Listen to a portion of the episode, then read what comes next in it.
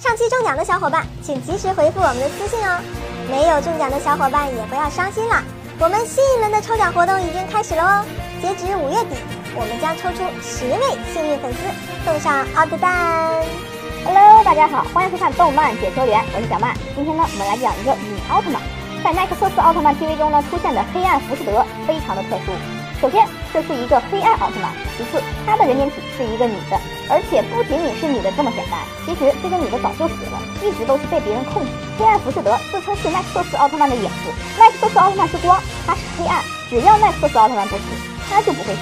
拥有跟奈克瑟斯奥特曼匹配的力量，前后交手四次，让奈克瑟斯奥特曼胜负重伤。在第四次交手的时候，占有绝对的优势，以压倒性的力量打败了奈克瑟斯奥特曼。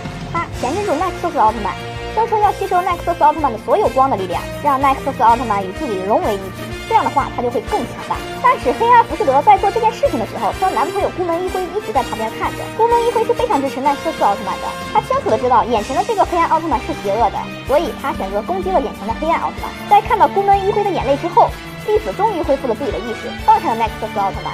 幕后主使发现呢，这个黑暗奥特曼不再听指挥的时候，再一次派出异生兽。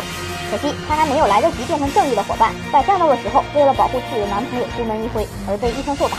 被诺斯菲尔的攻击打到后背，原来受到十字风暴攻击的伤口上。粒子变回了人形以后，以光的形式消失了。可以说，这个黑暗奥特曼的结局真的是太悲惨了。好了，今天的节目呢就讲到这里了。如果感兴趣的朋友，请关注我们头条号“动漫解说员”，我们会有更多精彩的视频分享给大家，请大家快来关注我们吧。